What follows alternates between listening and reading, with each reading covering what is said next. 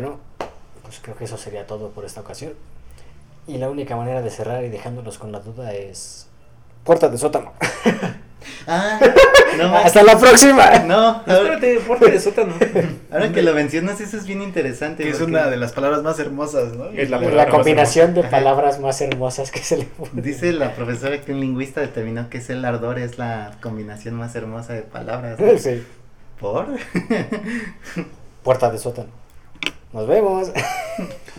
Por la cierto- puerta de sótano puede ser la entrada a dos mundos, ¿no? Bueno, lo que separa dos mundos, ¿no? Tanto en tu mundo de la casa como el mundo del sótano, ¿no? Recordemos que el sótano es básicamente el mundo olvidado por tu casa. Y ya de repente te puedes poner a hablar de Kingdom Hearts y como encuentran una puerta en un en una cueva, ¿no? O te puedes ir a Y Narnia. puede decir, Kingdom Hearts no es oscuridad, es luz. Que sí, que sí se dieron cuenta que Jim Cunningham es el actor de, de Ghost, la sombra del amor. Sí. Sí. Y me dio gracia. Que se me ¿No hizo te, algo- pare- ¿no se te me parece hizo- más gracioso que realmente Patrick Swayze sí tiene cara de pederasta? Sí. Muy cañón. Respeta a los muertos. Toda criatura en este mundo muere sola. Cuando el, cuando el cielo se abra solo estarás tú y tus recuerdos, ¿no? Sí dice algo así. Sí. Que es cuando cuando llegue- lo abrazan. Cuando lo abrazan. Cuando llegues a la oscuridad también estarás solo. Esa escena también está medio rancia, ¿no? Porque las, lo abraza, pero como que de repente le da asco y, y Y lo aplaude. se, se ve Como extraño. creo, que esto, creo que esto sí está saliendo de control. Donny, ¿por qué te estás quitando el pantalón? No, Donnie, no. No confíen en los oradores motivacionales. Vean al chicharito cómo terminó. el chicharito. Lo del chicharito. Imaginemos cosas pero chingonas. Eso es sí. lo que ahorita le llaman lo del coaching, ¿no? Que de hecho está es ilegal en varios países. Como el morro ese, ¿no? Yo pensaba que orinarme en la cama a los 10 años era normal. Porque si ya no tengo miedo, ¿no? Ahora O sea, que tomé el curso, ya no tengo, miedo. Era hace una vez un hombre llamado Mauro, un hombre llamado Alexis, un hombre llamado George y un hombre llamado Vix. Y hoy les hablaremos sobre Donnie Darko.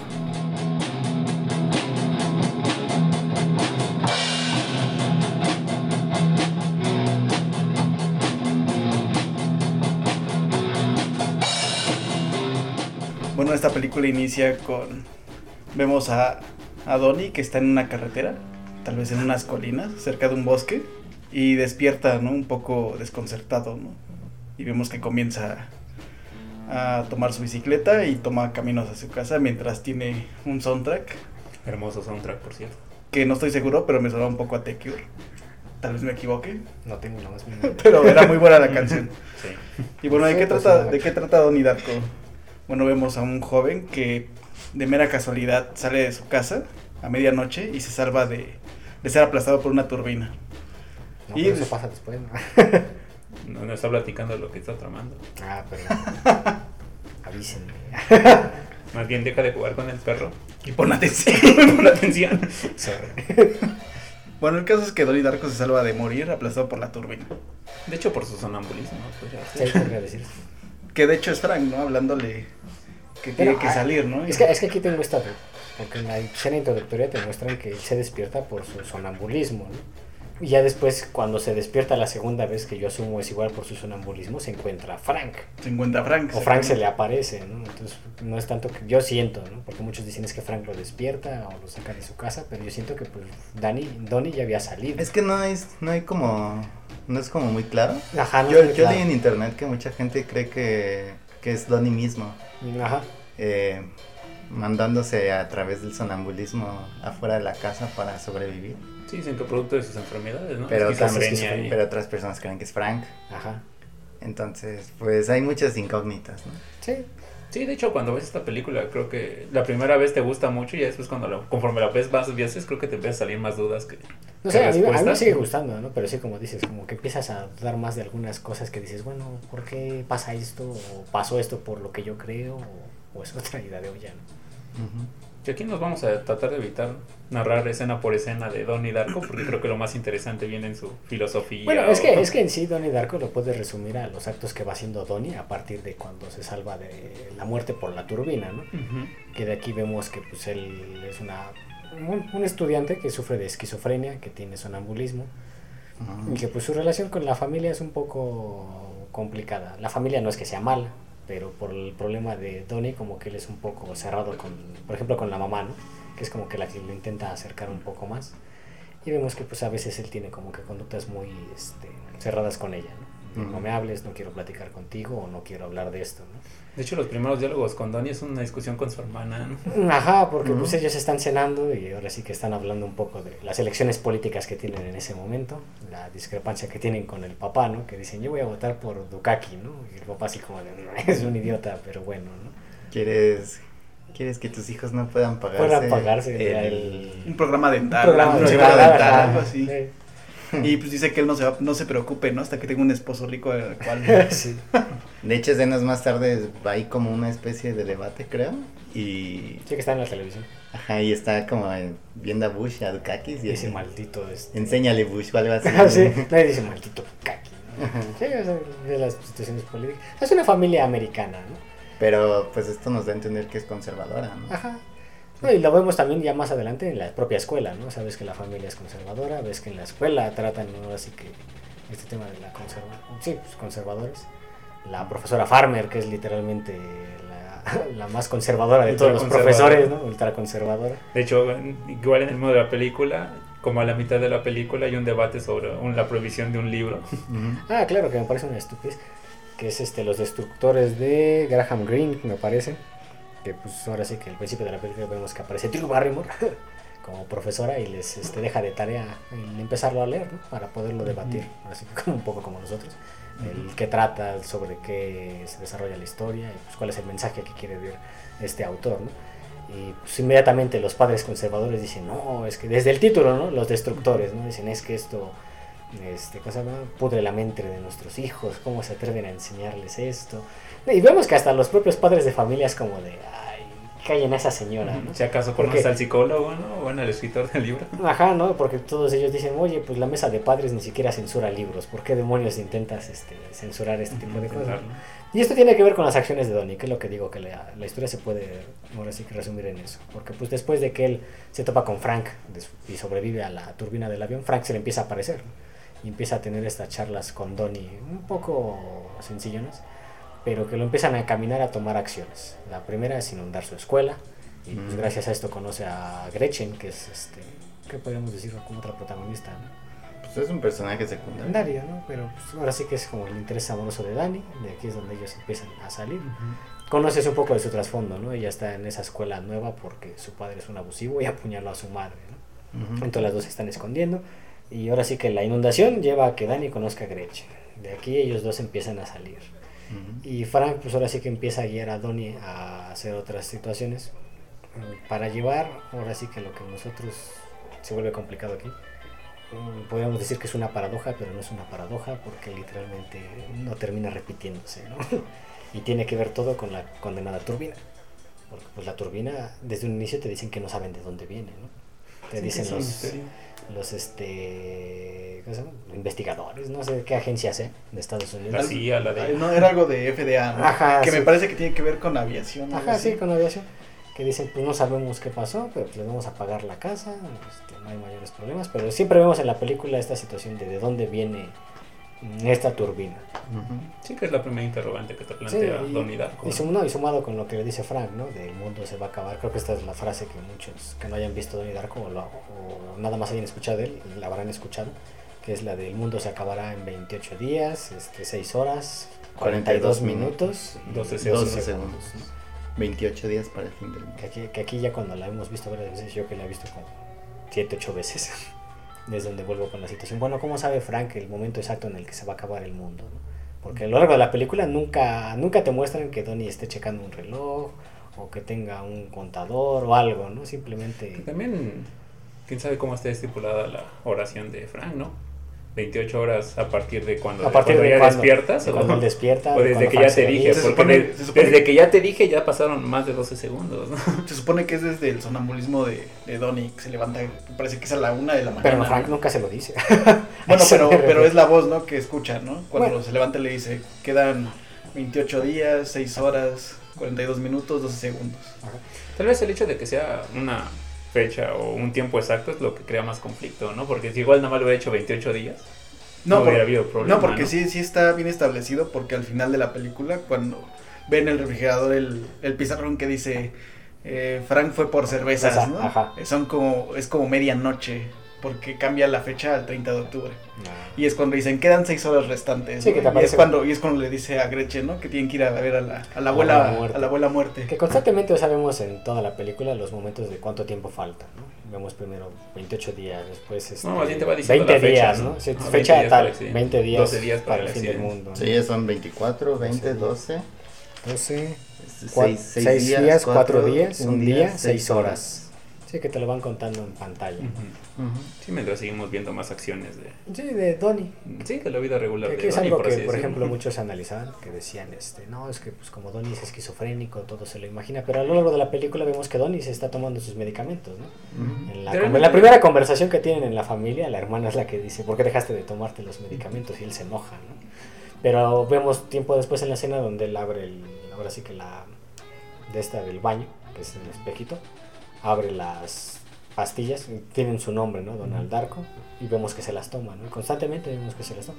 Entonces, para mí, desde un inicio, no es una película en la que podamos decir que Donnie está loco, ¿no? No, de hecho, el corte original es muy ambiguo, pero en el corte del director la, la psiquiatra dice explícitamente que le está dando placebos. Entonces, no le puede, creo yo que no le puedes dar placebos A un a- esquizofrénico. A un esquizofrénico sería ridículo, ¿no? Entonces, yo, yo ¿Quién, creo... le, quién le dio esa licencia de psicóloga a esa señora? Ajá, entonces yo creo que ese es un diálogo clave en el corte de director para entender que él no está loco. Ajá. De hecho, creo que las enfermedades de Donnie, o bueno, al menos las que te dice que se plantean en la película, creo que no son importantes. Creo que simplemente son justificación para tener un, me parece, un diálogo hermoso con la psicóloga. No, pues puedes decir que es una- hasta una pista falsa, ¿no? Ajá, pues, o sea, me parece que realmente las enfermedades no tienen importancia. Sí, o sea, pues parte de Donnie, pero realmente no es que repercutan fuertemente en Ujú. esta situación, porque todo lo que va a hacer Donnie te dan a entender que lo hace conscientemente, ¿no? Desde que inundar la escuela hasta tiempo después este, quemar una casa, ¿no? Entonces, pues vemos en todo momento que Donnie lo sabe, no vemos que como que se desplace de la realidad, sino que es consciente de todos estos aspectos. ¿no? Las conversaciones con Frank son como que los momentos en que podrías decir se está saliendo de su realidad, pero... mm, Básicamente no- nada más le pregunto el por qué, ¿no? Ajá, no me parece tanto, ¿no? Porque o sea, no es como que se teletransporte a otra parte de repente, ¿no? Que aparezca, por ejemplo, de nuevo en el campo de golf o aparezca en la escuela, ¿no? Se lo topa a Frank viéndolo en el espejo, ¿no? O aparece en la misma habitación que él, ¿no? Cuando está con la psiquiatra, cuando psicólogo, que es este, ¿qué? La está hipnotizando, ¿no? Que está bajo hipnosis, dice, puedo verlo aquí, ¿no? Y se le aparece enfrente, ¿no? De hecho, pasa algo también bien, bien importante y bien claro, que es que eh, Donnie le clava un hacha a una estatua de bronce. Ah, sí, que... Entonces, bueno, eso se explica en el, en el texto adicional a la película. Eso no lo vi. Pero bueno, más tarde, más tarde podemos hablar del texto, pero pues eso también te da a entender que él tiene una fuerza sobrehumana gracias a lo que está pasando. Sí, porque le hace el comentario el conserje, ¿no? Le dice, no solo se inundó la escuela, ¿no? Pasó otra cosa y vemos la estatua del perro esta. A mí me parece un poco bizarra, ¿no? Porque tiene como un poco cuerpo humano, ¿no? Y una cabeza de un perro. la cabeza de un perro y las patas, ¿no? Es como Pero- un bulldog, ¿no? Sí, pero ese cuerpo como humano como que dices, bueno, ¿para qué? no? Pueden estar mamadísimos los bulldogs. Y vemos este que tiene un hacha, pero así finamente clavada en la cabeza. No es como de que lo haya intentado varias veces hasta que se quedó, no, es un golpe limpio. Un golpe pum, seco. Clavado, ¿no? Y vemos la escritura de ellos, me obligaron a hacerlo, ¿no? Que no- también ese diálogo es, siento que es clave.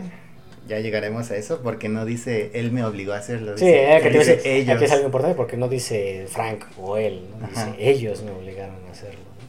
Sí. Y todo esto es curioso porque o sea, yo cuando la, ahorita que la volví a ver le tomé más atención al libro de los destructores de Graham Greene. Quizá nada más no lo leí, pero sí leí algunas reseñas, que pues te habla un poco de un grupo de jóvenes que pues, se dedica a eso, a destruir, pero no tanto porque sean un grupo de desmadrosos, ¿no? sino porque quieren como que cambiar la sociedad. Ujú. Llámalos idealistas como quieras, pero ellos ven esa destrucción como una forma de cambiar el mundo en el que viven. ¿no? De hecho, Donnie mismo lo dice Ajá. en respuesta a la En maestra. respuesta a la maestra. Dice, cuando queman el dinero es...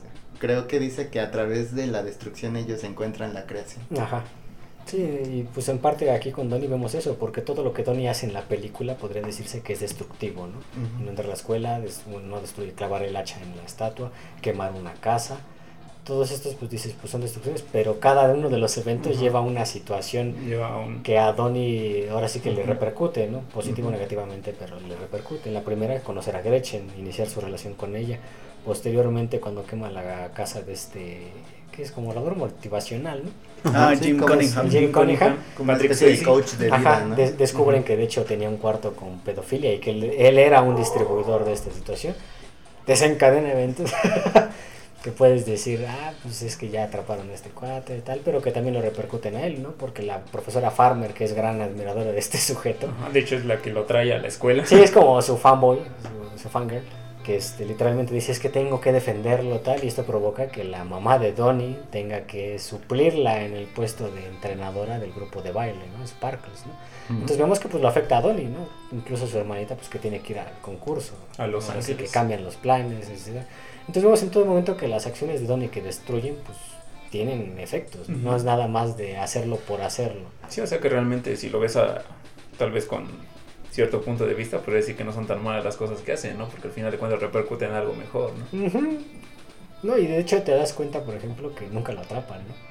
Que en la primera vez cuando inunda la escuela, eh, que ponen este, a repetir la frase, este, ellos me obligaron a hacerlo en un pizarrón para, por medio de la caligrafía, este, encontrar al culpable, ¿no? Y si bien Donnie ahora sí que lo ponen como sospechoso, pues no es claro que haya sido él, ¿no? Incluso te lo muestran cuando lo tachan, este, Sí, nada más la le lista, ponen signo de que le ponen el interrogación. signo de interrogación. Pero vamos más adelante cuando se topa con estos matones, ¿no? Que uno de ellos la amenaza, que le dice, tú les dijiste que fuiste yo, o sea, dando a entender que pues ya tenían, de hecho, en la mira a este sujeto, ¿no? Aunque él no haya sido, pues era es alguien tan problemático que dijeron, "Ah, pues es este, ¿no? De hecho, hay, hay, otro, hay otro diálogo también ahí que me parece muy, muy hermoso, ¿no? El de, les dijiste que fui yo y dice, si tú, si tú crees que no fuiste tú, bueno, si tú sabes que no fuiste tú, entonces ¿por qué me culpas, no? El que nada ¿De qué te nada teme, preocupas? ¿no? Si tú estás seguro que si no eres fuiste, inocente, ¿no? entonces ¿de qué te preocupas, no? No, y en todo momento vemos a Donnie como alguien tranquilo, ¿no? Es algo también interesante, ¿no? Porque Donnie te lo muestran como alguien inteligente, alguien muy sensato, muy honesto, ¿no? También. Y que pues realmente nunca lo ves este del todo perdiendo el control. Hasta sarcástico, ¿no? Ajá, por eso es alguien muy inteligente, ¿no? Nunca lo ves perder el control. Siempre lo ves así como este muy tranquilo, a Ujú. sabiendas de lo peligroso que puede hacer algo, etcétera, pero siempre controlado, ¿no? Sí. Entonces como que eso te ayuda, a- por lo menos a mí, a no verlo como el típico loco de película que crees que se está imaginando todo, ¿no? Porque pues, Ujú. literalmente él no lo desenfoca de su realidad. Sigue yendo a la escuela, sigue este, asistiendo a clases, lee lo que le dejan, ¿no? Me da risa también cuando se sincera con la profesora, la Farmer, ¿no? Que les pone el ejercicio de la línea de este... La línea de la vida. Del, temo- del terror y del Ajá, amor, del- no, del miedo y el amor, ¿no? Ajá. Que le dice, este, anoten este, en qué extremo de la línea Ajá. está y les da diferentes Sí, tarjetas. ¿no? tarjetas y díganle. Y, y me da mucha risa, ¿no? Porque literalmente le da a Dani el ejemplo del sujeto que se encuentra una billetera y la devuelve, pero intacta, ¿no? Y el Dani dice, pero pues eso que tiene que ver con el miedo y el amor. Y él dice, pues uno ponlo. Dice, es que es estúpido, ¿no? Hay muchos matices. Y sí, cuando lo entiendes hay muchos matices, ¿no? Sí, y como dice Donnie en ese eh, bueno, en esa misma escena, ¿no? No puedes etiquetar simplemente todas las todas las acciones en dos cosas, ¿no? Y No eliminar etiquetar- todo lo demás. Y eliminar ¿no? todo lo Por demás. ejemplo, Hay No, me, me daba un ejemplo, me acuerdo mucho de un profesor, ¿no? Que él decía, este, es que a lo mejor es una persona que necesita dinero, ¿no? Y pues por eso dice, "Ay, pues, la, la devuelvo, o sea, moralmente, pero pues me quedo con una parte. O a lo mejor no la devuelve porque dice, "Ay, pues, ¿qué va a pasar, no? ¿Y sabes qué pasa? No sé si es muy pronto para volverme loco, pero la película nunca habla explícitamente de que se trate de un bucle, Ah, ¿no? sino que es como una como volver al pasado, pero yo siento que es un bucle porque Donnie siempre es, o sea, como ustedes dicen, Donnie siempre sabe qué contestar. Ajá.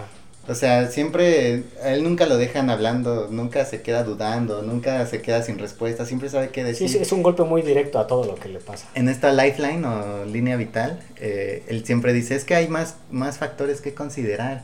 O por ejemplo, cuando están en la conferencia con Jim, Ah, con esa, Jim esa Cunningham- escena es con Jim excelente. Cunningham, Sí, empieza a tirar como verdades al, al así súper rápido, ¿no? De que quieres que tu hermana baje de peso, entonces que coma menos Twinkies y juegue Sí, porque hockey. sí, ¿Quieres, a lo mejor que, que haga más ejercicio. Que levante del sillón, deje de ver televisión y haga más ejercicio, ¿no? te sientes inseguro, practica karate. Sí, porque, Ujú. dice- Sí, porque no le dice dice que es este, bulleado, ¿no? Ajá, le Sí, dice, vale. estás cansado de que metan tu cabeza en el inodoro, ¿no? Estás cansado de eso, pues a lo mejor deberías meterte este, Al karate. a lecciones de Karate, karate y la próxima vez que lo intenten patearles el trasero. Las bolas, creo, dice. Ah, también. Al otro le dicen, no sabes qué estudiar, busca tu vocación. No, le dice, no, le dice, todos tenemos esa duda, es difícil, Ajá. Ajá. para esta para nuestra edad el elegir qué quieres hacer empieza a hacer cosas que te gustan no Ajá, entonces siempre sabe qué decía en todo momento, la respuesta a la profesora que ya decíamos. no y más claro porque acuérdate lo que le dice a Jim Cunningham no que Cunningham le dice es que tú eres un hombre triste no Es- tienes Ah, él mucho tiene miedo. miedo. y le dice sí claro o sea pero él se sincera no de claro tengo mucho miedo y estoy asustado dice pero sabe qué yo creo que usted es el maldito anticristo no pero es en un momento antes de que tú te enteres después de quemar la casa que él es un pedófilo no Ajá. Pero Donnie, como dices, como que ya lo sabía, ¿no? Sí, de hecho, Sí, o sea, Veía a, través, malo ahí. ve- veía a través de este sujeto. también hay otro diálogo que anoté, que es cuando conoce a Gretchen y Ah. ella le dice, es que me dejó no sé quién una tarea sobre el invento más importante en la historia de la humanidad y le dice, ah, es tal personal, son los antisépticos y... Ah, sí. Y se suelta- se vaya, listo, ¿no? Y Ajá. empiezan a conversar. Entonces como que yo siento que él siempre sabe qué decir y, y eso me hace pensar que él está en un bucle y, y inconscientemente creo que vuelve y, y repite lo las mismas cosas, pero al final elige salvarse a sí mismo. Es Por, por eso al principio de la película eh, Vix decía que despierta confundido pero también sonríe. Ajá. Entonces como que yo siento que, o sea, nunca lo dice explícitamente la película y de hecho el libro tampoco, bueno el texto, pero yo creo que se trata de una especie de bucle temporal. Sí que ya entramos en la situación con lo que muchos consideran como conflictivo con Donnie Darko, ¿no? Que es las situaciones de los universos paralelos. Los tangentes. Porque aquí, o sea, cuando hablamos de que cae una turbina y Donnie se salva, nosotros que ya la vimos entendemos que, como dice Alexis, está como en una especie de bucle. ¿A qué se refiere? Digamos que Donnie estaba como predestinado a morir, ¿no? O sea, a fallecer en, esa, en ese accidente, pero no pasa, ya sea por su sonambulismo, ya sea que quieras decir que Frank lo despertó, simplemente no ocurre. Sí, no ocurre como Y entramos en este universo tangencial que tiene que ver también con lo que dice Frank, ¿no? Del universo, se, del, el mundo acabará en 28 días, ¿no? ¿Por qué? Porque ese universo tangencial se tiene que colapsar en ese espacio de tiempo. Pero sí, como dice Alexis, muchos teorizan que a lo mejor Donnie lleva demasiado tiempo en ese bucle. Y de hecho la presencia de Frank, más adelante entenderemos quién es Frank porque al inicio de la película no sabes ni por qué le dice así, ¿no? No sabes por qué él se presenta así o por qué está vestido de conejo, porque lo más este como llamativo de Frank es la máscara de Ujú. conejo, Sí, su un de poco conejo. mórbida, ¿no? Un poco como de terror y el traje de conejo gris, ¿no? Sí, de hecho que creo que es lo más interesante. Bueno, al menos No interesante, es como la llamativo. ajá, porque Ajá. la portada de la película es, Es la cara, es la máscara, máscara de- del conejo. del conejo. Si y buscas, es muy, si buscas Donnie Darko lo, muy hipnotizante. Ajá, lo puedes que vas a ver decir. es esa máscara. Y este, ya es aquí donde pues, podemos empezar con las teorías, ¿no? De a lo mejor es Frank el que está encargado de tener que colapsar esa línea, porque él se encuentra atrapado igual, ¿no? A lo mejor es una persona que, igual que Dani, está repitiendo todo en el bucle. Bueno, de hecho, iba a em- empezar sobre eso, porque supuestamente digamos que esa es la teoría más acertada que se tiene respecto a esta película, ¿no? Que Donnie es un agente activo que tiene que, este, que restaurar el bucle para que, para que pase la colisión de la turbina y él al final muera. Entonces digamos que es apoyado por agentes externos que vendrían siendo los demás personajes de esta película, que son digamos como los causantes que lo encaminan a hacer ciertas cosas. Entonces por eso se repite ese bucle y es el proceso que tiene que hacer Donnie Darko para este, restaurar el, universo tangencial. No, y es que también no sabemos, como dice Alexis, ¿no? Cuántas veces lo ha repetido. Si es que lo ha repetido, si es que es la primera vez, si es que 100 veces, mil veces, no sabes cuánto, ¿no? Porque volvemos a lo que decíamos. Donnie siempre tiene la respuesta correcta. Donnie siempre tiene la razón y eso se me hace a mí bien Sí, es raro en una película, destacable. ajá, donde tienes un adolescente, por así decirlo, que siempre tenga la razón. Por muy inteligente que sea, siempre hay momentos en los que dice, ah, pues metí la pata o lo equivoqué. Pero no, incluso cuando él inunda la escuela no lo atrapan. Cuando él quema la casa, tampoco encuentran pruebas, ¿no? Saben que fue este provocado, pero no pasa. De hecho, y cambia porque en el mismo peritaje dice que fue ocasionado este, accidentalmente, o sea que no, que no hubo un causante. Mm, entonces, Aunque fue este, originario sí, nunca atrapan a Donnie, ¿no? De hecho, el único que lo deja callado efectivamente es Frank. Entonces, Frank también está en este bucle.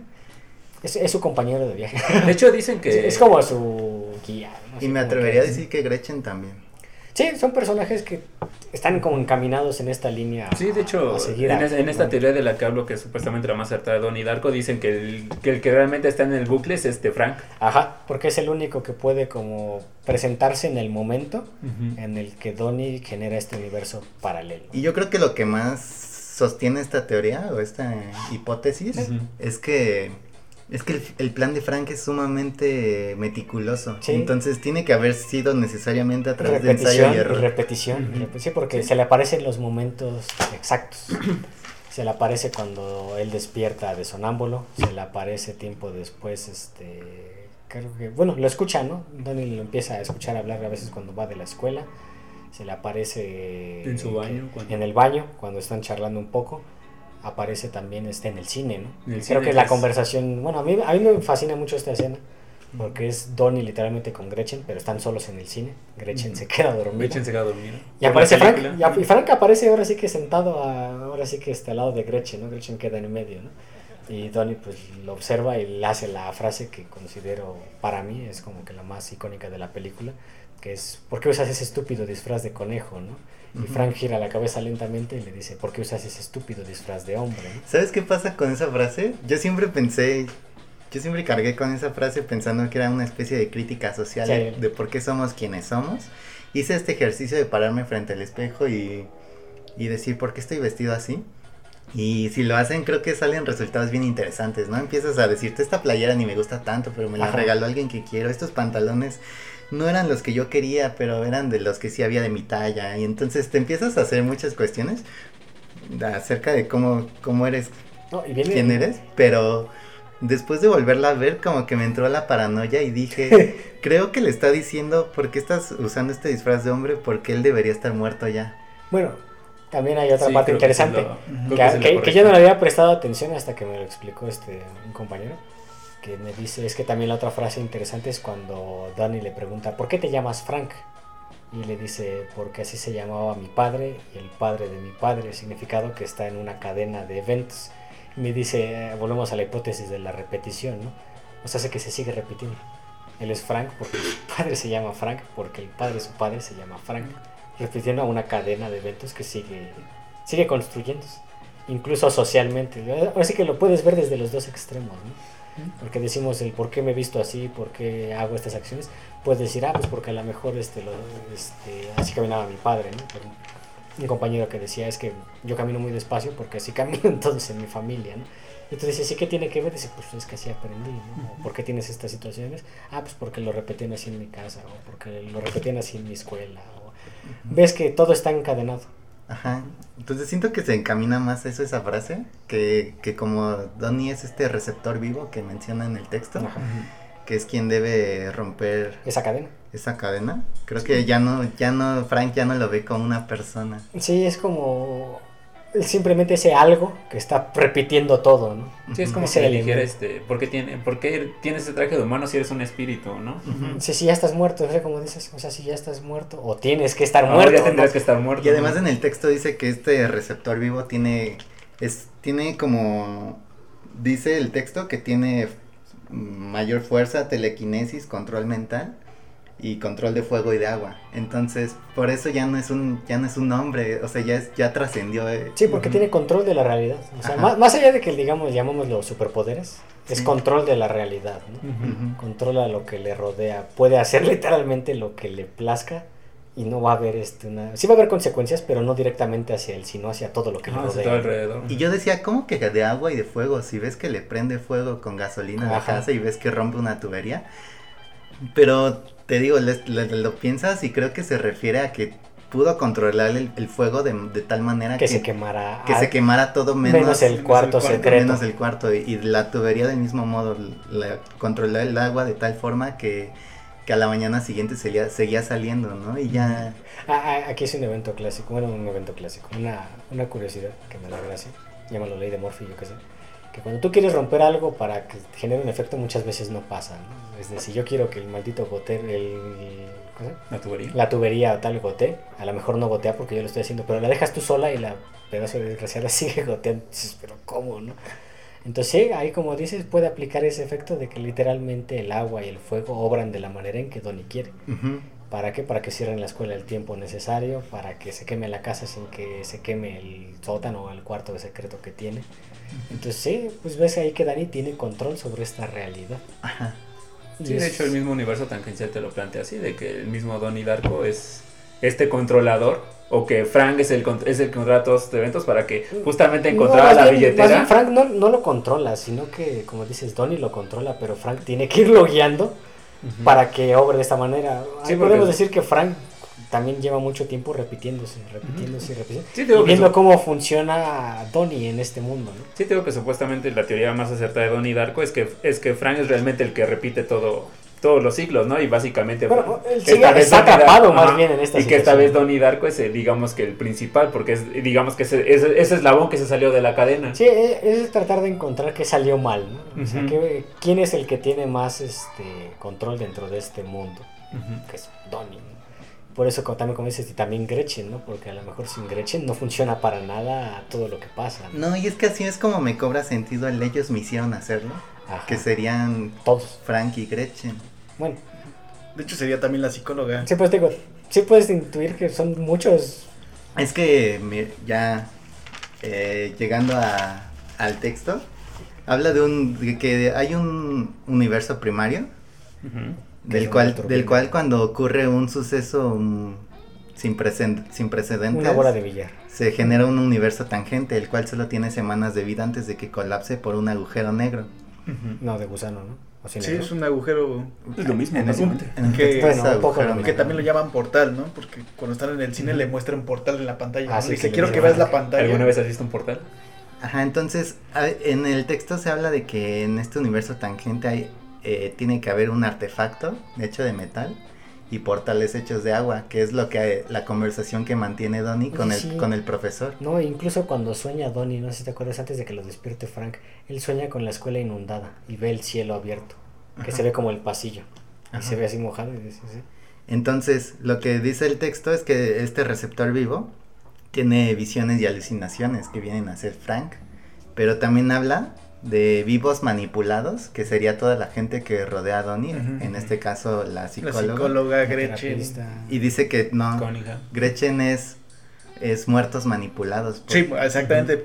Que les dan el poder para poder encaminar a, a Donnie Darko a Ajá. su a restaurar A la restaurar el que es donde entra eh, Frank, ¿no? Frank. Y Gretchen. Y nos dice Sí, que, que son los- dos hombres muertos, y por causas, y ahora sí que provocado uno por el otro. Ajá. Y nos dice que los vivos pueden ser irracionales y violentos, que vienen a ser los, dos bullies, matones. que actúan extremadamente agresivos por nada. Y los muertos manipulados, que, que son los que entran en contacto con el receptor. Incluso la madre, yo creo, ¿no? Porque también... Y son los que pueden actu- actuar a través de la construcción de la cuarta dimensión. Por eso siento que Gretchen sabe más de lo que expresa, pu- hasta por el mismo nombre, que es Gretchen Ross, algo así, ¿no? Y dice, yo lo elegí sonaba chido. Entonces yo, Ajá. yo siento que a lo mejor en cada, en cada El puente de bucle Einstein, ¿no? se, se- se escoge otro nombre.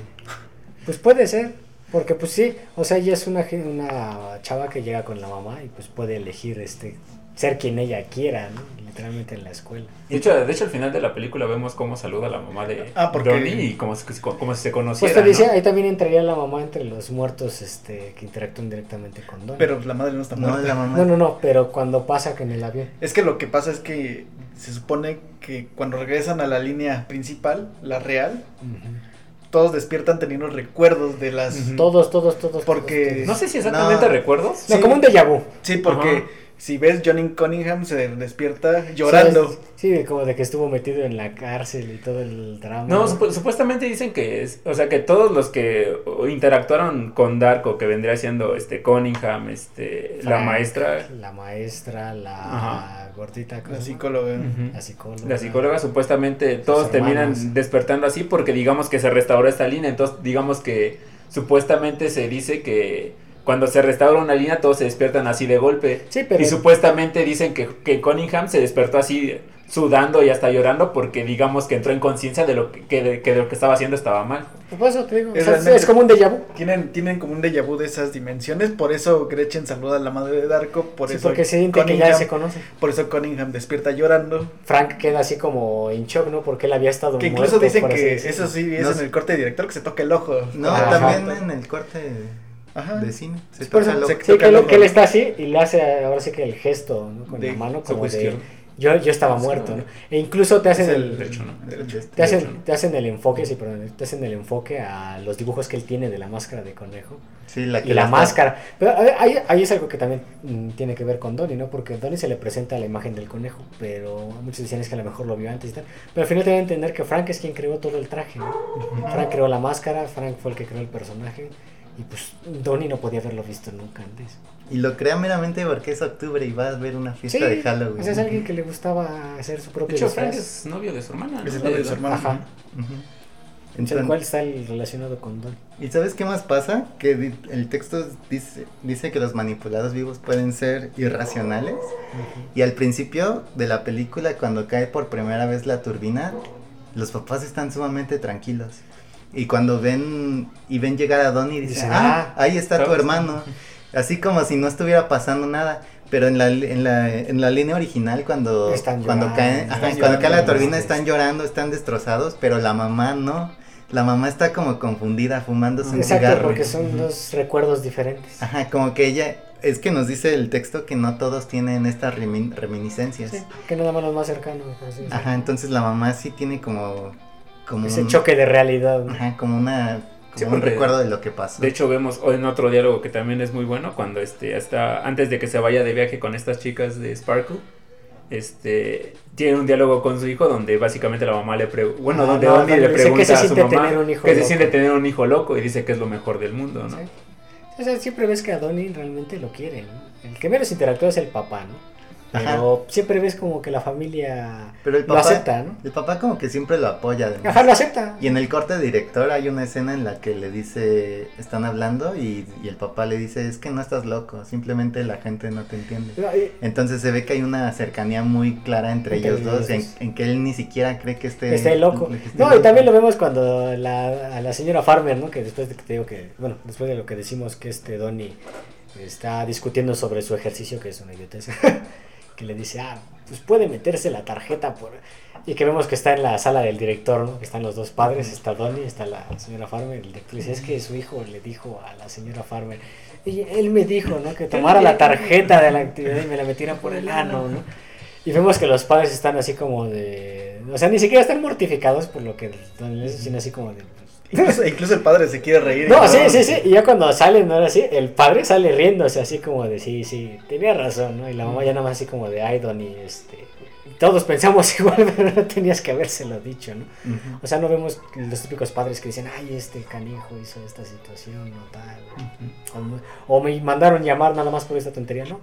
Simplemente es que dicen, bueno, es un adolescente. Sí, porque y esta señora es, no ahora sí que, este, ¿cómo se llama? Intolerante, intolerable, ¿no? No la puedo aguantar. Sí, es súper centrada, ¿no?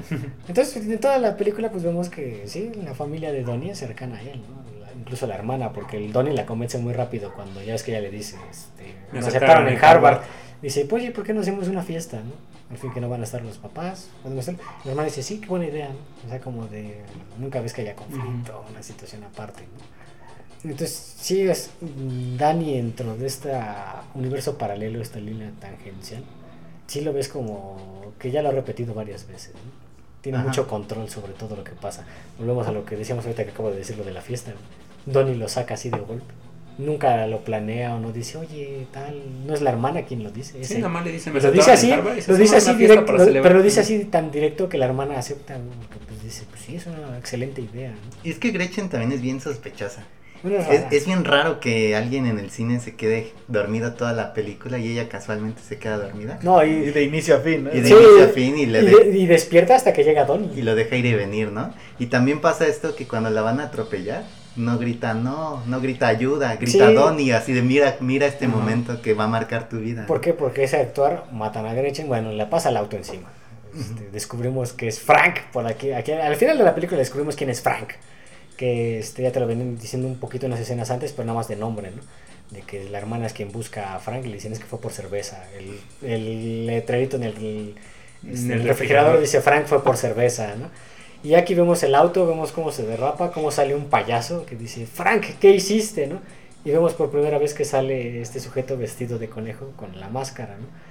Y vemos a Donnie, pues ahora sí que con Gretchen en esta situación, y vemos que Frank se quita la máscara Y lo vemos, ¿no? Un poco como se veía en el cine, pero obviamente sí el disparo en el ojo. Ujú. Pero aquí ya vemos lo que pasa, ¿no? Como que Danny, este, perdón, Donnie este, se deschaveta, no sé. Pierde el control, por así decirlo, por primera vez en toda la película. Y le apunta con el arma y lo mata, ¿no? Le da en el ojo. Ujú. Aquí es donde vemos que Gretchen y Frank, lo que estaba diciendo, son dos personas muertas. Ahora sí que por causas este, directas. Uno por el otro. Y que por eso decimos, tiene ese control de Donnie, ¿no? Tienen esa situación de ser muertos controlados. Y Gretchen también le dice eh, un diálogo bien importante que es lo de volver al pasado y, en- y- y borrar los recuerdos Ah, dolorosos por las- imágenes bonitas. Ajá, en una de las como le dice, si pudieras viajar en el tiempo, ¿no? Y cambiar todos estos recuerdos de dolor por este, no sé, ¿qué le dice? Viaja, este, paseos y tal, ¿no? Le da El Gran Cañón, ideas. creo me parece El que Gran dice. Cañón, ajá, le da como esas ideas, ¿no? Y sí, es lo que detona al final a Donnie, ¿no? Que literalmente el- la carga en brazos, llega a la casa. Creo que le da un beso a su hermana, ¿no? Que está durmiendo. Sí, Sí, le da un Ah, beso. está dormido. o sea que él llega así como, pues ya deshecho, ¿no? Por todo lo que ha pasado. Que algo que si lo ves bastante bien ahí, exactamente él sabe en qué momento escapar porque Sí, antes llega- de que llegue la policía ya se fue. No, y es que él entra con mucha calma. O sea, no ves que entra corriendo y tal, ¿no? Se despide, como que se despide de la hermana, ¿no? Ujú. Se sube al auto, Gretchen, ahora sí que la puso en el asiento de copiloto. Gretchen ya muerta. Él todavía la mira así como de chino. Pues ahora sí que sale, como dices, en el momento justo, porque en lo, en lo que él se va, se escuchan las sirenas y vemos cómo Ajá. llegan las dos patrullas, ¿no? Ujú. Ya vemos que, bueno, Donnie se queda viendo todavía el portal, ¿no? Que está encima de la, De la de la casa. Que es donde como que él entiende, ¿no? Que el portal ha estado abierto. Que de hecho hay ahí, no sé si se acuerdan, que cuando está con la psicóloga, que está hipnotizado, que él le dice que el cielo se va a abrir y le dice, cuando eso pase, solo estarás tú y tus recuerdos. Tus ¿no? recuerdos, ajá. Que, que ella lo abraza, ¿no? Porque él está Ajá. como muy... Y es que Frank se lo da a indicar, porque es que cuando se le aparece en esta terapia de hipnosis y dice, es que está frente a mí Frank, ¿no? Y Frank lo primero que hace es mirar hacia arriba y te muestran la imagen del cielo, ¿no? Entonces por eso dice, es que el cielo se va a abrir. Y estarás tú y tus Y recuerdos. así. también, y también hay un diálogo bien importante de Frank. O bueno, no recuerdo bien si lo dice Donnie o lo dice Frank, que es cuando ya, ya están en este. Creo que ya es en el 30 de octubre que le dicen. Que uno de los dos dice: Cuando se acabe el fin del mundo habrá mucho trabajo por hacer. Ah, sí. Entonces creo que se refiere a que cuando falle el plan tienen que volver a intentarlo otra vez. O y ot- no, y otra vez este, intentar este, ver cómo, cómo encaminarlo todo, ¿no? A buscar a otro agente vivo. No, no buscar otro agente, o sea, volver a usar Volver la a gente que tiene, pero esta vez más preciso, ¿no? Más este exacto. Entonces sí, es una película muy disfrutable, sencilla, ¿no? Pero que ya cuando te pones a analizarla en cada aspecto de lo que dijo el director, de lo que sacas de teoría, de lo que tú entiendes al verlo, es... También hay un tema bien padre que no hemos tocado, que son los vectores Ah, las líneas de tiempo que ves este, y este la, Donnie, ¿no? y la predestinación. Sí. él le dice al, al profesor, ¿no? Es que es que es predestinado porque puedo ver lo que hacen y, y puedo ver mi propia mi propio vector. El propio vector. Y él le dice, Y él le dice que se está contradiciendo, porque Ajá, si él- él pudiera ver sus vectores, entonces él podría contradecir lo que su vector le está. ajá, podría ir hacia Todas el- las posibilidades se Ah, vuelven cero, ¿no? podría ir hacia el lado contrario y él y el Donnie le dice, pero ¿qué pasa si yo sigo mi propio vector? ¿no? Y de todas formas hago lo que lo que estoy viendo. Y ahí es cuando el, el profesor como que es- Se saca saca, ¿no? Se- es que le dice, no, también le, le hace la observación. Ay, qué, f- es que qué frase es lo que le dice. Creo que no. Ah, si Dios controla el tiempo, el tiempo está predicho. Que es algo como que él lo empieza, ¿no? Pues es que todo está encaminado, ¿no? Entonces, realmente, ¿qué, decis- qué, qué lección tienes? ¿no? Como que ahí se cuestiona él. mm, Mis acciones tienen un valor, tienen un sentido, si ya todo está como predestinado, ¿no? Sí. Entonces, es que son temas filosóficos, por ejemplo, yo lo toqué hace muchos años, que me dio una crisis este, respecto a este tema. Y curiosamente lo, lo, lo encontré este, me encontré satisfecho después de leer el manga de Vagabond. No sé si lo has leído. Vagabond es un manga basado, de hecho, en una novela que trata la vida de Miyamoto Musashi, ahora sí que el samurái más grande de Japón, o el más famoso, como lo quieren decir los, los que lo conozcan donde Musashi se encuentra ante esta misma situación, de todo lo que hago ya está perdicho y él se enoja porque dice entonces no soy libre, ¿no? No, si yo estoy, por ejemplo, predestinado a morir, este, ¿qué sentido tiene que siga entrenando con la espada? ¿Qué sentido tiene que siga peleando? Y él se empieza como que a volver loco con esta situación. Y entre, esa- entre este aspecto termina en un pueblo muy pobre, en Japón feudal, donde literalmente se están muriendo de hambre. Y Musashi se pone la tarea de construir un arrozal. Y literalmente le llaman un idiota, porque Musashi es un hombre muy grande, es muy fornido, y pues desde un principio te das cuenta que es un samurái por cómo blande la hoz. ¿no? Y aquí te cuentan toda la historia, porque él se une con un chico que murió su padre para hacer este arrozal. Y todo el mundo dice que es un idiota, porque literalmente esa tierra que él tiene no sirve para nada. ¿no? Y Musashi sigue arándolo día tras día y le dicen, bueno, es que tú eres estúpido, ¿por qué pierdes el tiempo aquí? Un samurái como tú debería estar peleando, debería estar entrenando, debería estar haciendo otras cosas, ¿no? Y él aquí es donde él comprende, dice, bueno, si yo estoy destinado a morir, que así sea, pero hasta entonces yo soy libre de hacer lo que me plazca. Y él en una de las ocasiones que está tratando de desviar un río para evitar que moje su arrozal, él lo entiende, él dice, es que la vida es este caudal, dice, es este río, y la humanidad somos el agua. Dice, no importa qué tanto la agites o qué tan violenta se vuelva, sigue siendo agua. Si la saco del río, seguirá siendo agua. Dicen, el camino no define mi esencia, sigo siendo completamente libre. Y él ahí como espadachín entiende, ¿no? Dice, entonces mi potencial sigue siendo infinito. Entonces, al final, al final, al final, cuando él consigue que todo el pueblo se una para armar el arrozal y lo logra, de hecho, uno de los agricultores que si tiene un arrozal se vuelve su maestro, él mismo lo, lo llama así, dice, es mi maestro de agricultura. Eh, él entiende que sigue siendo libre. Puede estar destinado a todo lo que pueda pasar en el futuro, pero seguirá haciendo lo que le plazca. Y literalmente él al final le ofrecen el puesto de ir a, entrenar a los futuros shoguns, si no mal me acuerdo. Bueno, el que va a ser el futuro shogun, a las familias este, más influyentes. Y él termina aceptando porque dice, bueno, si ese es mi destino, veamos qué tal es. Entonces ahí para mí fue como satisfecho. Y yo dejé de preocuparme en ese tipo de situaciones. De decir, bueno, si estoy destinado a morir aquí, seré libre hasta que llegue ese momento. Si estoy destinado a esto, seré libre hasta que llegue esta situación. Y aquí pasa un poco también con lo de Don. Él sigue viendo esos vectores, pero sigue siendo libre. Puede sentarse sin hacer nada o puede seguir actuando. Pero como lo vemos, es una gente que tiene mucho poder y literalmente tiene mucho control. Entonces, él fue libre de, de inundar la escuela ¿no? y no estaba destinado a, a, ser atrapado. Fue destinado a quemar la casa, pero no estaba destinado a ser tampoco descubierto. ¿no? Incluso hay una escena, ahorita que me estoy acordando, que a lo mejor no entendí bien. Ya ves cuando están en la fiesta, que él empieza a volver a ver los vectores, que él ve el vector de Gretchen. No sé si te acuerdas. Sí. Que él se asoma, ¿no? Y vemos cómo le saltan los ojos y tal. Y termina, vemos la escena donde él tiene la cabeza en el abdomen de Gretchen, que Gretchen está como de, ¿qué diablos hace? ¿no? Y es donde él le dice, tenemos que ir con la abuela muerte. Y aquí yo lo entiendo en el sentido de que él vio la muerte de Gretchen. No sabía exactamente cómo iba a pasar, pero, Pero que sabía que pasar, iba a ¿no? morir. Y por eso le entra en pánico y dice, Ujú. tenemos que ir con la abuela muerte y tal. Y aún así termina provocando. Aquí pasa lo que Kung Fu Panda, ¿no? Que le dice Uwe y a Shifu cuando este quiere encarcelar a Tai Lung, ¿no? Y dice, a veces uno, a veces este, uno encuentra su destino en el camino que toma para evitarlo. Aquí Donnie complementó este vector. Sin quererlo. Sí, te hablabas de eso de, del libro que leíste de... Es un manga, pero sí Bueno, está es un basado en una novela. Me recordó mucho a, a un diálogo que aparece en X-Men, Días del Futuro Pasado. ¿De qué?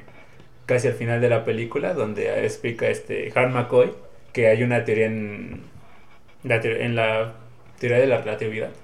Bueno, que hay un postulado que decía que este que no porque que avientes una bueno que al final si desvías un un caudal de río hacia otro lado al final va, va- va a terminar la forma para, para este, incorporarse al mismo camino que va el río o sea que por más que lo desvíes no no va a cambiar su destino, que es lo que plantea, bueno, que es lo que plantea que va a suceder en esta película de Días del Futuro Pasado. ¿no? Que a pesar de que Mystique este quieran, bueno, que hayan venido al pasado para salvar a Mystique, al final de cuentas está destinado a que Mystique sea este usado como prototipo como para los sentinelas, ¿no? Y aquí vemos una frase que dice Charles Xavier, que dice, no, no porque hayas tomado una mala decisión significa que va a, que va a cambiar toda tu, toda Toda tu vida. ¿no?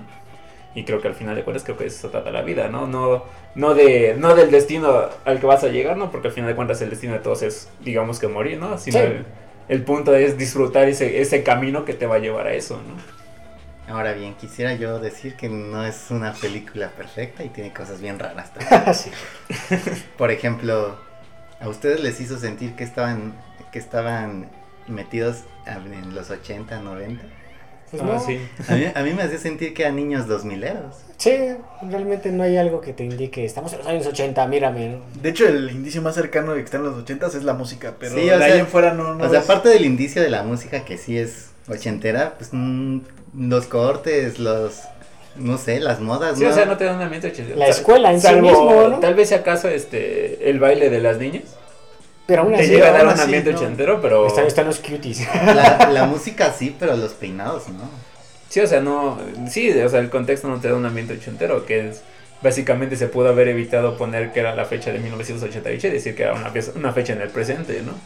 Otra cosa que yo bueno, considero negativa es el personaje de Cherita, porque a mí me parece que ella sabe, que ella también está involucrada en. Involucrada invol- en algo, involucrada pero- en el bucle, porque ella está presente en los momentos importantes, como cuando la cuando maestra despiden a la maestra, ¿no? Cuando la maestra sale eufórica a gritar fuck, ella, ella lo está viendo y así, ¿no?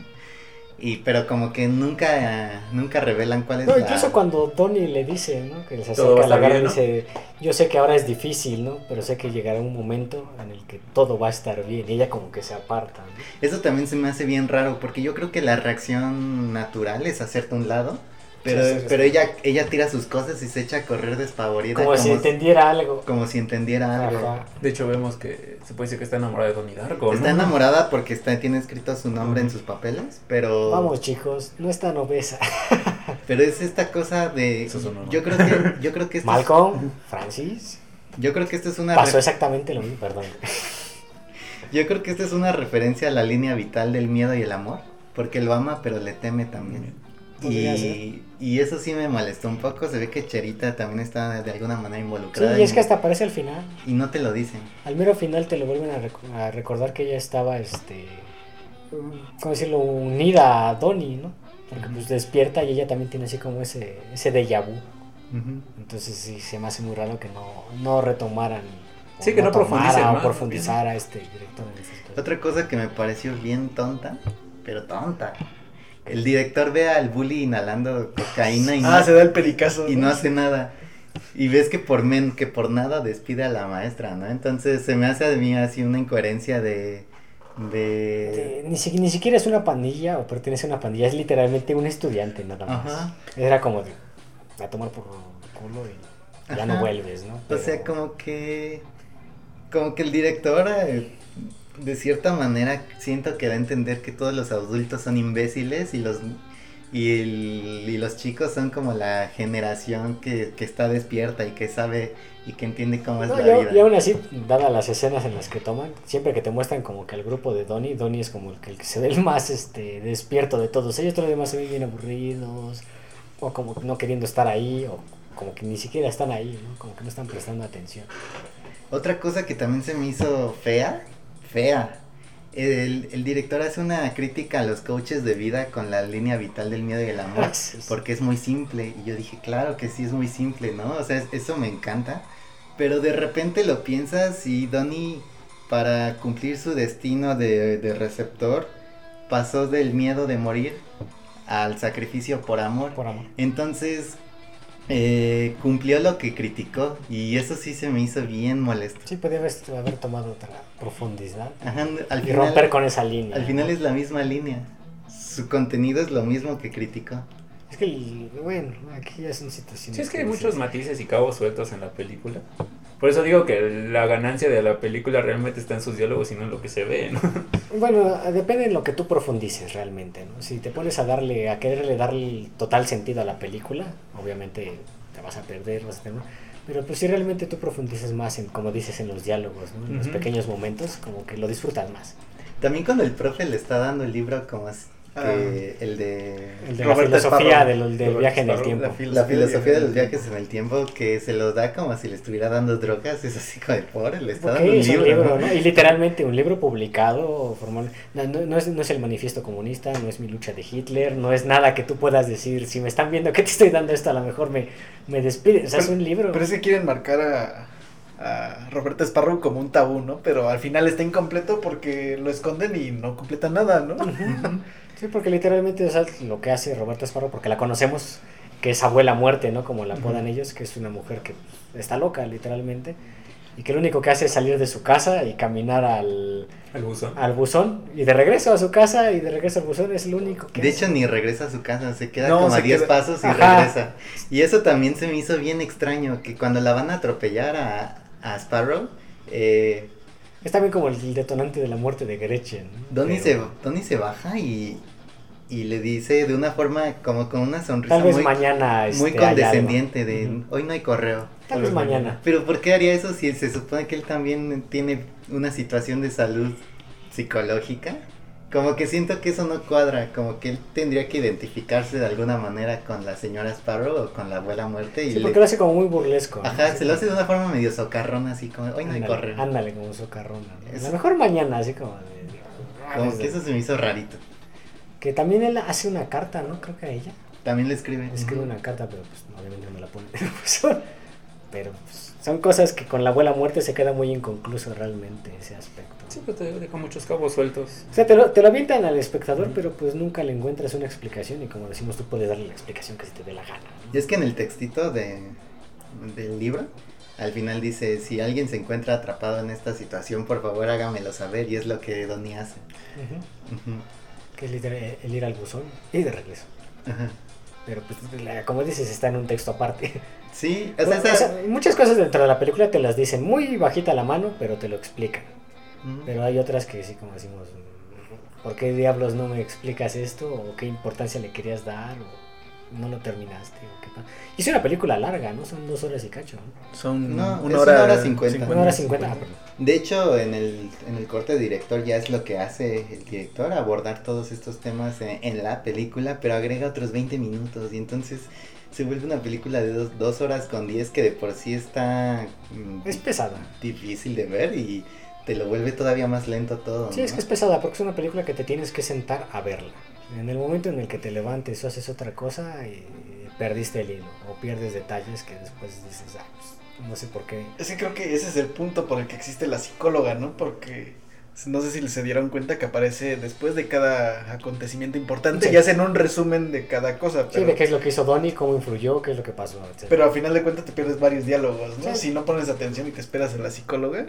Sí, o sea, son partes que si, te pierdes, pues ya. Esa primera sesión donde Donnie se, Lo- va, se va a masturbar está raro, ¿no? Porque Es nunca lo ves en un mucha risa. más allá de esa sesión. Sí, porque él te dice, es que estoy obsesionado con el sexo, pero nunca te muestran realmente esa obsesión, ¿no? Cuando él está en su cuarto, él está leyendo, cuando él está una- solo, está pensando en sus cosas, ¿no? Nunca lo ves literalmente este, pensando en sexo constantemente. Tiene Cuando una- está con Gretchen no es un pervertido. No, de hecho él le dice de que está bien que sea nuestro primer beso especial. Ajá. No, no la hostiga, no se le va encima, nada. No se le va la mano. En el cine no se le va la mano. Él, él se duerme y él se queda así como, bueno, no hay pex. Sí, yo siento que a veces la película aborda temas de más que no sabe. Es que, es que te quería demostrar a Donnie como el típico adolescente este, horny, pero pues Ajá. no es el típico adolescente horny. ¿no? Que de hecho no sé si se dieron cuenta que que hay varias escenas donde aparece ese hombre gordo, ¿no? En... Ah, pues hay teorías que hasta dicen que ese cuate es del. ¿Qué se llama? Del, se- bueno, de un servicio secreto, ¿no? Como de una agencia que sabe del viaje del tiempo y tal, pero es como es mucho fundamento. ¿no? Son Yo- teorías. Yo, se- te refieres al que los observa, ¿no? Sí, Los le dice, hay un hombre viéndonos. Porque ajá. de hecho cuando empieza la fiesta, si te ves al fondo del escenario, está ahí con Ah. una linterna. Eso no me di cuenta. Sí, pero pues Sí. es algo que puedes decir sin fundamento hasta que el director lo puso nada más como por llamarte la atención. Igual ya era su mejor amigo y por eso lo puso ahí. Igual era su mejor amigo. Hiciste acordarme de este dato curioso de otra película, de mi pobre angelito, el que le hace de la banda de Polka. No he visto mi pobre angelito. ¿Nunca has visto mi, nunca has visto mi pobre No, angelito? soy un gran cinéfilo, no veo películas. ¿Por qué estoy haciendo Bueno, el punto es, Es la película navideña por. por excelencia, la pasaban en el 5. Bueno, el punto es, el cuate que le hace de Polka, se me olvidó el nombre del actor, literalmente no estaba en la película. El día que estaba filmando esa escena, estaba él haciendo otra cosa y lo invitaron. Lo metieron de golpe e hicieron la escena. Y ya después de, bueno, muchas gracias, y les fue como de, malditos hijos de, ¿cómo demonios se me ocurre? O sea, fue un, un- o- algo que se podía hacer en aquellos entonces, ¿no? De, oye, está tal actor en tal lado, a ver, tráetelo, dile que venga. Y lo Es metes como- a la escena y grabas, ¿no? Es como ese acuerdo de hermanos que tienen Adam Sandler y Robert Schneider, ¿no? Un poco, que en todo- cada que- película de cada uno sale el otro. Entonces aquí hasta este cuate puede ser amigo del director fácilmente y métete en esta escena nada más para hacer tal. Me hace falta un gordo que los esté observando. Sale, voy yo. Me hace falta un gordo en la fiesta. Sale, Solamente un rockero se va a dar cuenta que están ahí. Ándale. También, también quisiera preguntarles qué opinan de la escena de los pitufos. Es una idiotez, pero bueno. Ajá, como que no entendí si estaba chida o no estaba Pero volvemos a la es situación. innecesaria, ¿no? Porque Sí, pero volvemos a la situación de Donnie tenía la respuesta correcta, ¿no? Donnie tenía la respuesta Porque, correcta. porque vemos a este grupo, a este par de amigos de Donnie que aparecen en toda la película, pero pues realmente no son relevantes, ¿no? Que están discutiendo sobre que este, en su grupo de amigos les hace falta una pitufina para tener sexo, porque supuestamente los pitufos tienen sexo con pitufina. Es una conversación muy de este de secundaria prepa, ¿no? Ujú. Y literalmente sacan de quicio a Donnie, ¿no? Y dicen, en primer lugar, este papá Pitufo no creó a Pitufina, ¿no? Lo hizo Gargamel, ¿no? En segundo lugar, eras la espía de Gargamel diseñada para este, destruir este, a los pitufos. Pero el amable, este... La amabilidad de los la amabilidad de pitufos los la pitufos y su estilo de vida la transformó, dice, idiotas, ¿no? Incluso esto le dicen, oye, Donnie, ¿por qué tenías que arruinarlo, no? Ajá. Pero como decimos... ¿por qué tienes que saberlo todo? ¿no? Algo así le Ajá, dicen, ¿no? sí. Ajá, Así le dicen. pero sigue siendo una escena que dices, pues, te la podías haber saltado y no afectaba, ¿no? O hablar de otra cosa. Yo la tomé como una buena Profundizar en otra cosa. Yo la tomé como una referencia. Bueno, no referencia a la película, sino referencia a otros videos que he visto. Hay un programa de Franco Escamilla que se llama Los Amos del Universo, donde una vez platicaron sobre eso, sobre maestros y pitufos. Y entonces en este en esa misma plática que tienen entre broma y broma, preguntan que cuál era el talento de Pitufina. Y, todos, y tanto Franco Escamilla como Iván Femat La Mole llegan a esa conclusión de que este nada más está ahí para darle sexo a los, pitufos, ¿no? Incluso plantea que Tontín e- es otro que también les da este felaciones a... ¿Por qué no vanidoso? ¿Por qué volvemos a la conversación de a la conversación de Es que este- por eso digo que lo tomé como referencia más al chiste, o Ah, sea... pues, es que eh, deja una referencia al chiste es una situación como que desde que existen los pitufos hay teorías infinitas de ellos ¿no? Entonces yo cuando vi ese diálogo en Donnie Darko dije, ah, ya he visto ese debate. Sí, porque, Y pues, la vez que lo vi fue, era gracioso, ¿no? Porque como te lo planteaban. Es que yo siento que más allá de, de tratar de ser un ancla de, hey, estamos en, los ocho- en los 80, ¿eh? Mira, pitufos, como que siento que no cumple ninguna otra función. sí no tiene sentido Igual puedes Pero cumplir sí. la función de darle para demostrar que Donnie Darko tiene la razón. pero ya te lo habían demostrado con otras cosas ¿no? como que podías haberme metido otros 20 minutos Pero en es que- eso. Es que igual puede ser este como para los ojos no tan sutiles, ¿no? Porque es, eh, como dices, es una plática que se ha tenido varios tiempos de cuál es el objetivo de Pitufina, ¿no? En los pitufos.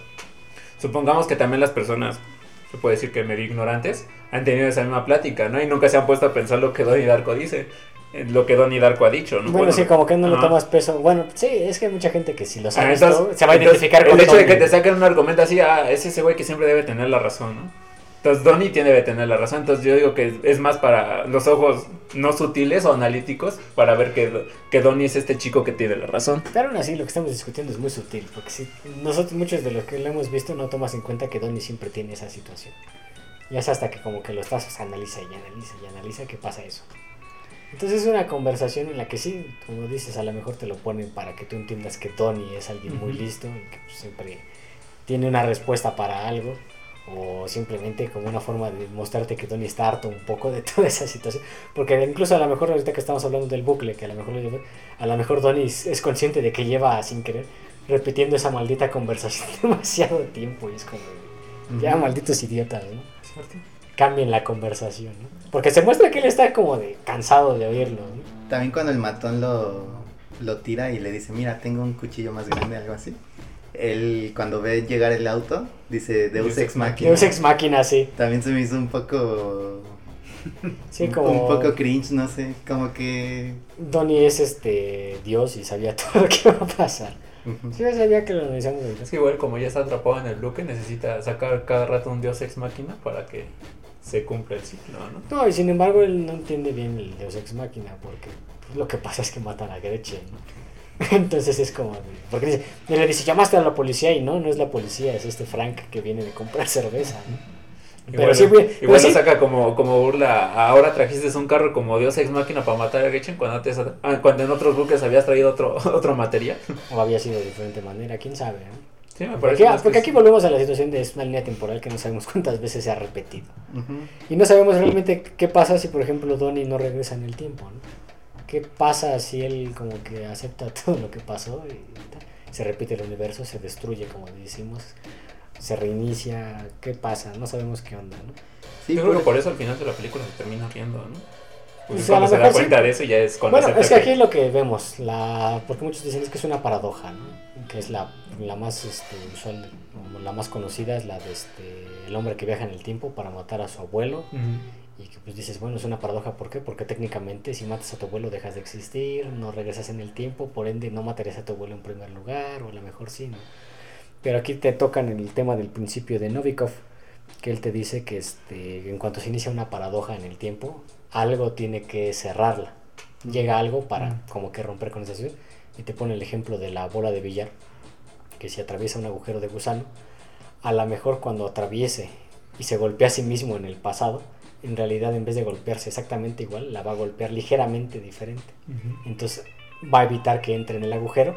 O en otro caso a lo mejor la golpea, pero mucho más leve de lo que fue el primer golpe. Entonces ya no termina de atravesar el agujero. De hecho, no sé si han visto Dark, pero No. No.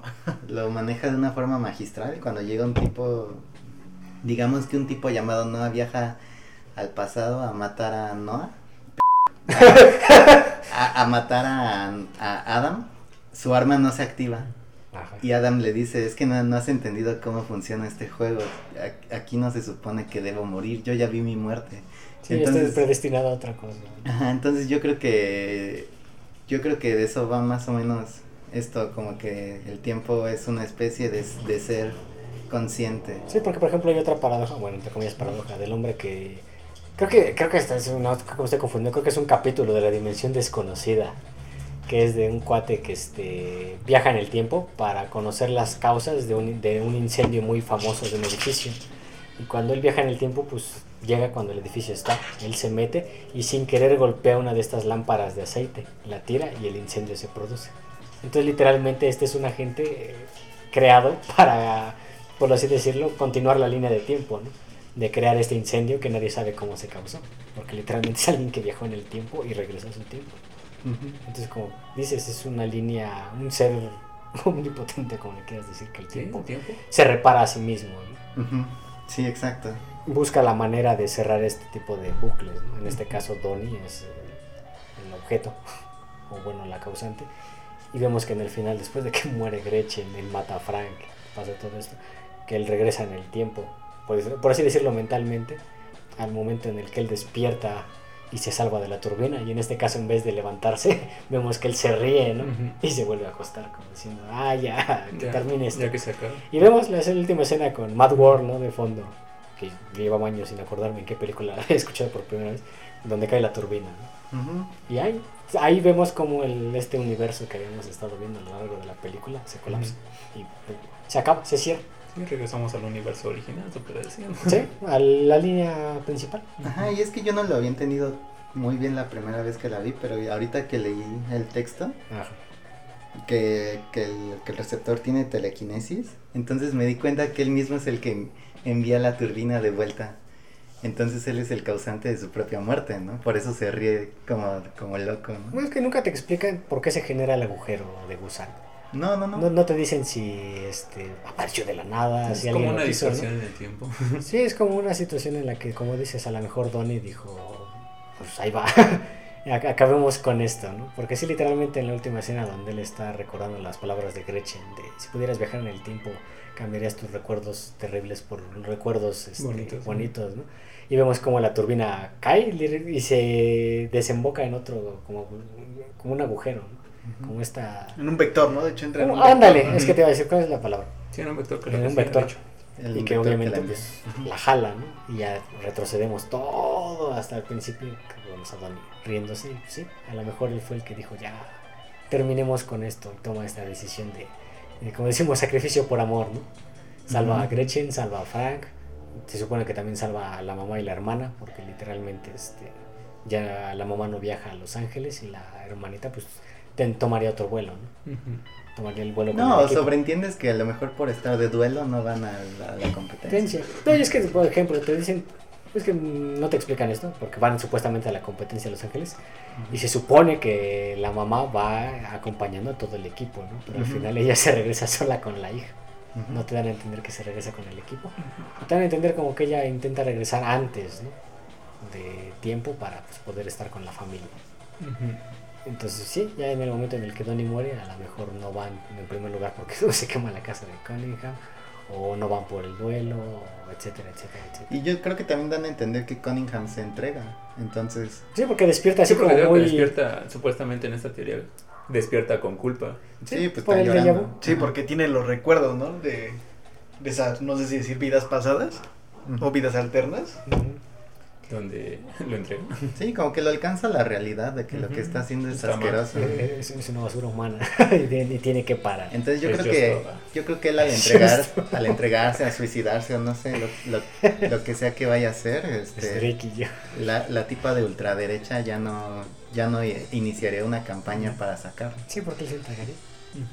Ya no es como de, oh, es que lo están inculpando y tal. Pero pues, eso es Donnie Darko, señores. Entonces la acción de Donnie Darko al final de entregarse por miedo al amor está más del lado del amor o del lado del miedo. Ah, pues mira, este, puedes tomar ese ejemplo. El del amor, pues es lo que estamos. Es del amor, si ¿no? Porque, ejercicio. porque recuerda, recuerda las ver, deja, palabras deja de dibujar la Gretchen. línea. güey. Recuerda las palabras de Gretchen, ¿no? Y qué harías si pudieras regresar en el tiempo y borrar todos esos malos recuerdos, ¿no? Y reemplazarlos con, no sé, que creo que hizo un amanecer, ¿no? El único que me acuerdo es que hice el Gran El Cañón. gran cañón, sí. Yo tampoco me acuerdo exactamente. Entonces prácticamente lo hace por, El amor, ¿no? por amor, ¿no? Pero yo pienso que él regresa pensando que él puede revivir a Gretchen y en realidad regresa al momento en el que tiene que morir, ¿no? Entonces... Pues no, a lo mejor te van a entender que sí, que Dani elige por primera vez. Bueno, es que a lo mejor pasa como dices, ¿no? Que en estas repeticiones él regresa mal en el tiempo, dentro de esta línea como que nunca termina de hacer lo que le pasa. Al final como que él comprende, ¿no? Que toda esa línea, pues... No, yo, yo incluso infiero que se queda despierto porque si se duerme se va a volver a ir. Ajá, sí, a eso me refiero con que se vuelve a acostar como aceptando Ajá, de... Se queda a esperar su muerte. ¿no? Ajá, como de en el momento en el que pase, se acabará todo. ¿no? De ya estoy listo. Porque de hecho siento que, que también tiene que ver el, el- el trabajo del el trabajo de, la, de los lentes para mostrar imágenes a los niños, Ah, sí. De Que- los bebés, ¿no? A los bebés, que, que incluso el, el profesor les dice, nunca han pensado que a lo mejor el, el- eh, la oscuridad es necesaria para el desarrollo correcto de los niños. Entonces yo siento que también está como enlazado a eso, a, a pues ya adentrarse a la oscuridad. Toda criatura viva muere sola. Pues sí, así que ahí depende de lo que quieras Sí. creer que pasa después de la muerte. Tal vez suena muy cruel decirlo, pero pues es una realidad, ¿no? Al final de cuentas te mueres solo. Sí, técnicamente sí. ¿Qué calificación le das? Aunque provoques un accidente. Cuando provoques un accidente. Aunque provoques un accidente. Ah. Realmente. Tal vez así eras tu destino. Como el chiste de deseo morir tranquilo como mi abuelo mientras manejaba y no como los 30 pasajeros que llevaba en el autobús. ¿no? Por eso la mejor muerte es un paro cardíaco en la noche. Mientras estás dormido. Y se acabó. ¿Qué calificación le dan? Sí, hemos discutido creo que todos los puntos, ¿no? Sí, la importante filosofía que es lo que más atrae de Donnie Darko. Sí, las frases que te despiertan esas preguntas, ¿no? ¿Qué calificación le dan a Donnie Darko? Bueno, en mi caso yo creo que darle una calificación numérica sería un error, Es una experiencia, va. porque es una experiencia, pero yo creo que es una experiencia que te pega así súper feo la primera vez que la Sí, ves sí, cuando, confirmo. cuando tienes 17, 19 años, pero cuando si la vuelves a ver una segunda vez con una visión más crítica, siento que no está tan buena. Pues no sé. O sea, tiene que- cosas interesantes, tiene frases interesantes, pero yo creo que es una experiencia, como tú dices, y la, verla la primera vez, indudablemente es un 9 en tu vida, pero ahora que la volví a ver por segunda vez, mm, para mí no es tan recomendable, como que ya hay muchos productos que, que abordan Que estos temas del tiempo y lo hacen Ujú. bien padre, y que esta película como que a rato se siento que se quedó medio corta. También la filosofía de los viajes en el tiempo, pues siento que es como muy poco riguroso científicamente, o sea, es la, lo que el director se le ocurrió nada más. Quiso, quiso darle un trasfondo como filosófico, pero no, no pasó a, a mayores. ¿no? Ajá, yo siento que es algo que, que se inventó sin sustento alguno. Entonces, tampoco siento que por ahí te, te sea como muy informativa en la vida. Pero, o sea, cuando la ves la primera vez sí es dolorosa, te, te quiebra por dentro.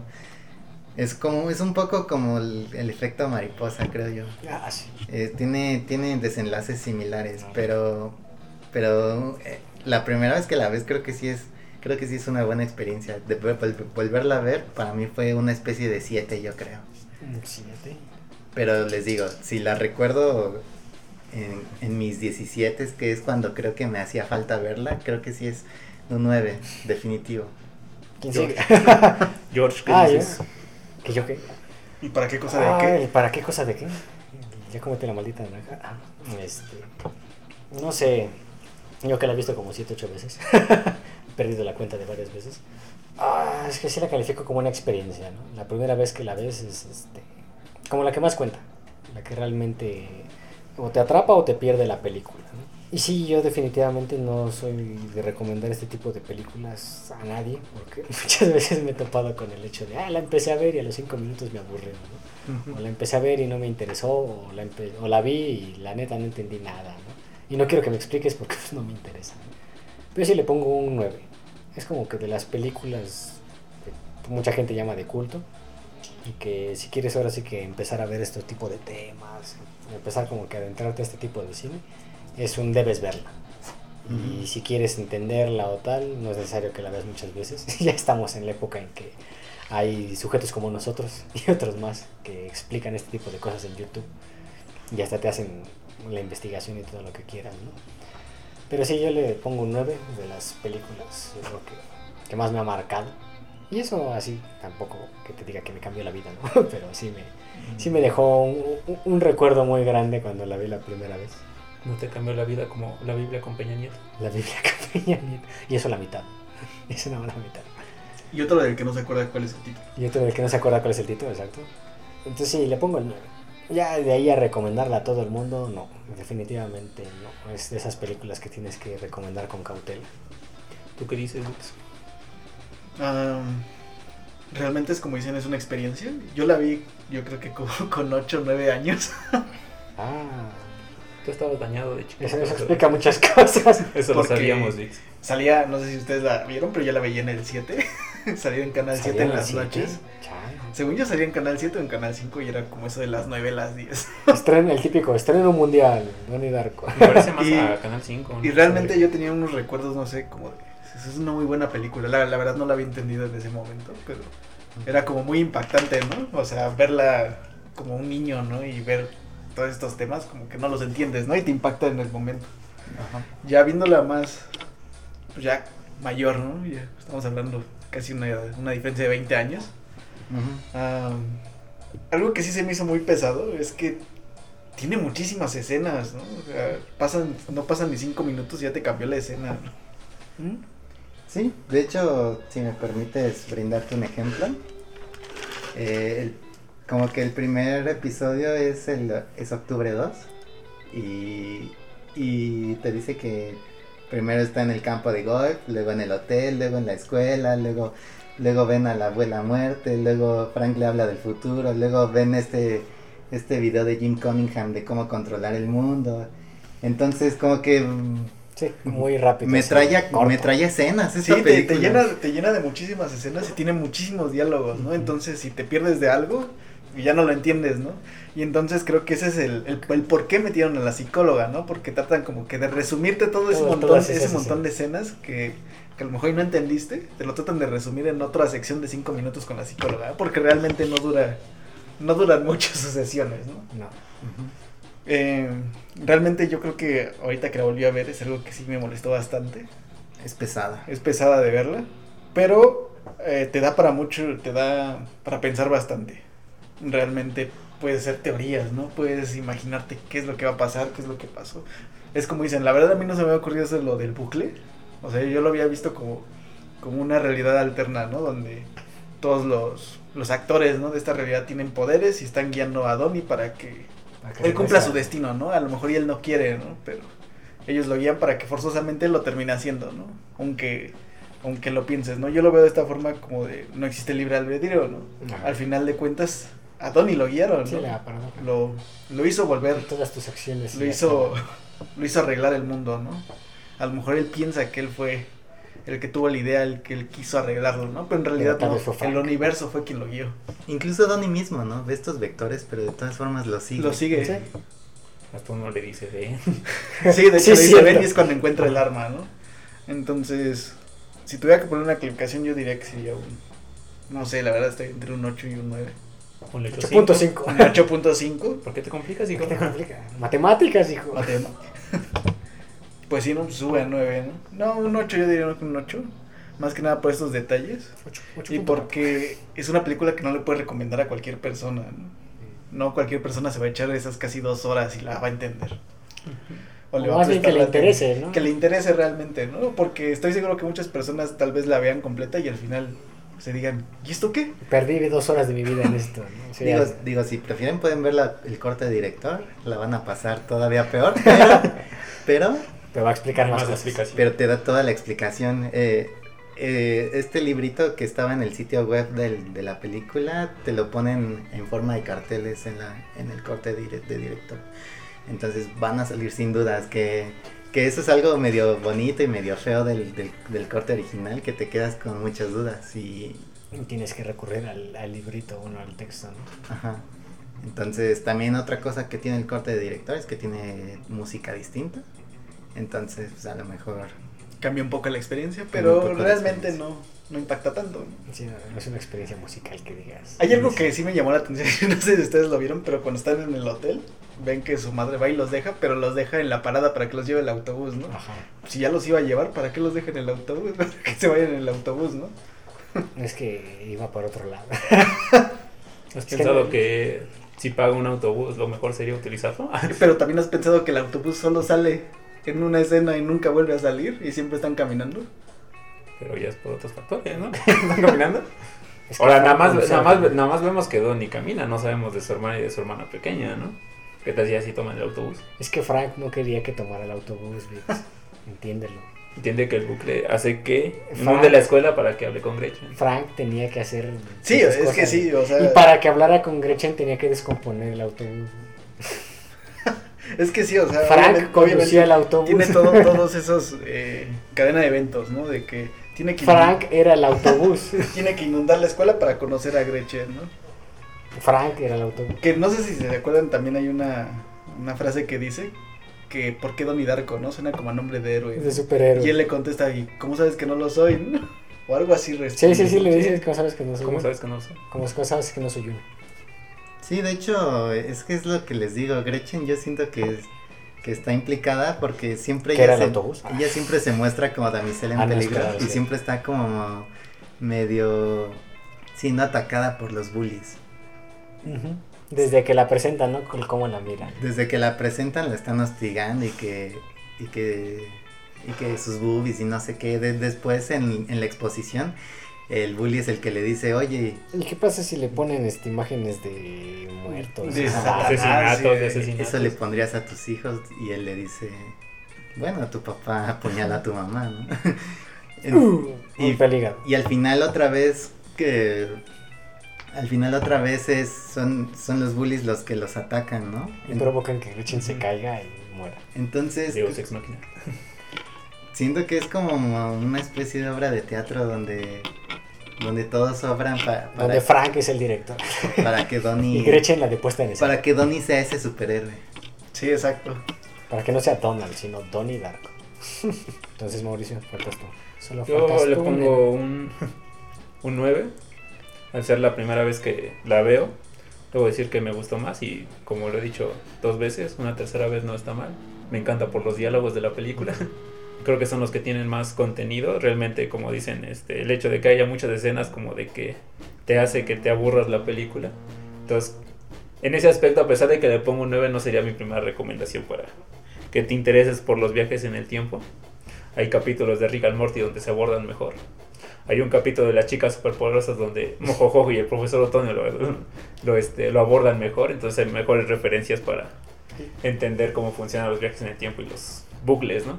También está Destino Final, que a pesar de no ser, creo que una mejor película que Donnie Darko, al ser más corta, creo que aborda mejor es una saga. lo del designo de la Puedes ver la y- que se te dé la gana. y puedes ver sangre. Mi recomendación es la 1 y la 2. Aunque la 3 tiene la escena memorable que le, que le asusta a George de Soy inmortal. No, sí, Dios, cómo me traumó esa escena. Hasta la fecha no voy a un gimnasio por eso. Entonces creo que este no la recomendaría a pesar, digo, a pesar de que le pongo un 9. Porque creo que hay mejores ejemplos para abordar este las bueno las referencias que hacen a los viajes en el tiempo y todo eso. Entonces, un 9 es mi calificación, digo, es la primera vez que la vi. y me pareció muy buena. Tal vez no la vuelva a ver para no desilusionarme y bajarle calificación. Porque si algo vi en algunas análisis que hicieron a la película es que el, tiempo ha tratado mal esta película. La primera vez que la ves es muy buena y ya con- conforme la ves ya después en el tiempo ya es muy mala. Entonces creo que no me quitaría esa, esa ilusión de, de dejarle con ese 9 y dejarme con los diálogos que, insisto, son, son lo mejor de la película para mí. Bueno, pues creo que eso sería todo por esta ocasión. Y la única manera de cerrar y dejándolos con la duda es... Puerta de sótano. Ah, no, Hasta la próxima. no, ahora, Espérate, puerta de sótano. ahora que lo mencionas, eso es bien interesante. Que es una de las palabras más hermosas, ¿no? Es la La combinación de palabras.